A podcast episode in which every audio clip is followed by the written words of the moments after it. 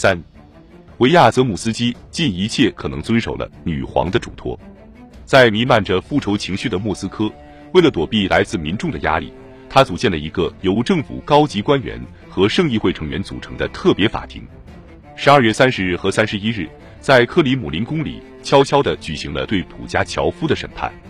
这位起义军领袖在第二天被带上了法庭，他双膝跪地，再一次招认自己的真名为叶梅利扬·普加乔夫，对自己的罪行供认不讳，并宣称自己向上帝与大慈大悲的女皇表示忏悔。普加乔夫被带走后，法官们做出了裁决，将其活活肢解并斩首。但是，当起义军的一名军官被处以同样的刑罚时，有几位法官提出了异议。他们认为，对普加乔夫的处罚力度应当严于其同党。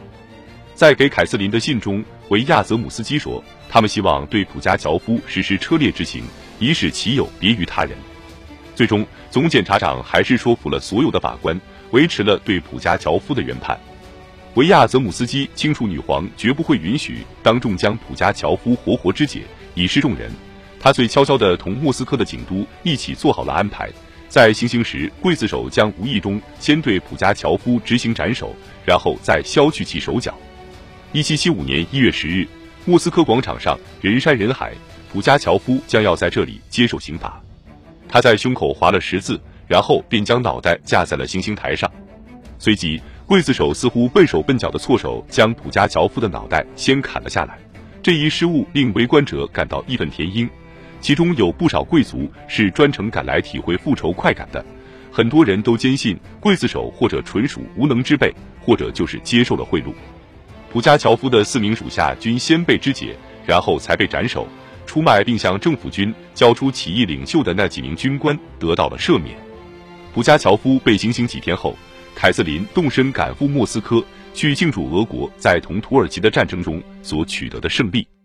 在莫斯科期间，他终于逐渐消除了对内乱的记忆。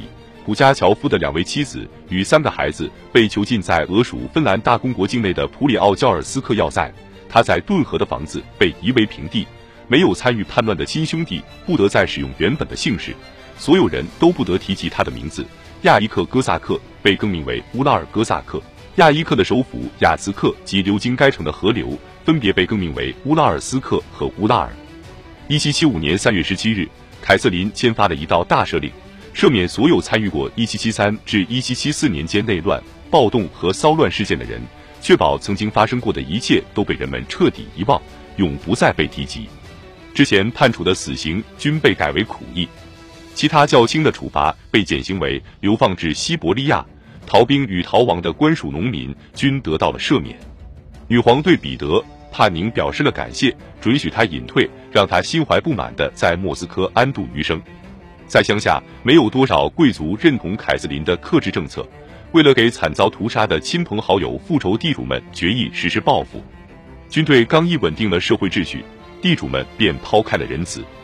凡是被认为有罪的农奴，一律不经审判就被处死了。很少有人考虑对促使农民犯下如此暴行的生存境况进行改善。普加乔夫时期成为俄国内乱的顶点，在一百三十四年后，即一九零五年爆发的俄国革命掀起了全国性的罢工、城市暴动，在圣彼得堡制造了血腥星期日，在敖德萨港导致了波将街号战舰的哗变，让莫斯科的大街小巷遍布路障，最终没有实权的国家杜马立法议会得以成立，而一九一七年的十月革命其血腥程度与一场和平政变无异。通过这场革命。之前将废帝尼古拉二世取而代之的杜马大臣们也被推翻了。普加乔夫掀起的这场叛乱，同时也是凯瑟琳执政期间遭遇到的最严峻的挑战。挫败他甚至将他处死，并没有让凯瑟琳感到心满意足。他深知国内以及全欧洲有舆论认为他应当承担一定的责任，无论他是否做过那些事情。凯瑟琳知道人们对他有所指责，但他并没有因此而止步不前。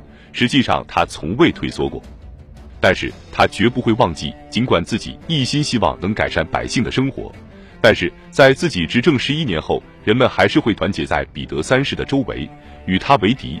同时，他也再一次记住了，支持自己的人依然是贵族阶层。从此，再也不会有人提起废除农奴制的话题。凯瑟琳曾经鼓励地主对农奴和农民仁慈以待。经过这场内乱之后，女皇深信，在一个绝大部分百姓目不识丁的国家，除非人民能接受教育，否则不应将启蒙精神贯彻在治国方略中。训令体现了启蒙思想的基本原则和凯瑟琳年轻时所怀揣的理想与抱负。现在，她彻底成了明日黄花。经历了普加乔夫起义之后，他开始将目光全面转向扩张帝国版图和繁荣民族文化这两样事情上。在他看来，这才是俄国的利益之所在，也是自己在位时应当履行的职责。